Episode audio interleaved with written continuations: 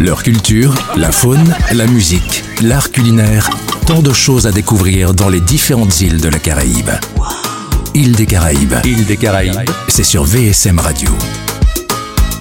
Salut, c'est Loon et si on partait à Trinidad and Tobago? Trinidad and Tobago est un état des Caraïbes situé dans la mer des Caraïbes composé de deux îles, Trinité et Tobago. Membre du Commonwealth, on y parle anglais et créole trinidadien et la monnaie utilisée est le dollar de Trinidad and Tobago. Surtout connu pour ses plages, ses récifs coralliens, ses forts et ses sublimes terrains de golf, il paraît que la meilleure façon de découvrir l'île est à pied. Il est dit que la meilleure période pour visiter Port of Spain est pendant le carnaval tenu les jours précédant le carême afin de vous émerveiller par ces compétitions de calypso et défilés colorés dans les rues de la ville jusqu'à l'aube. L'un des plats phares de Trinidad et Tobago est le calalou, qui est un plat à base de crabe et servi avec de la semoule.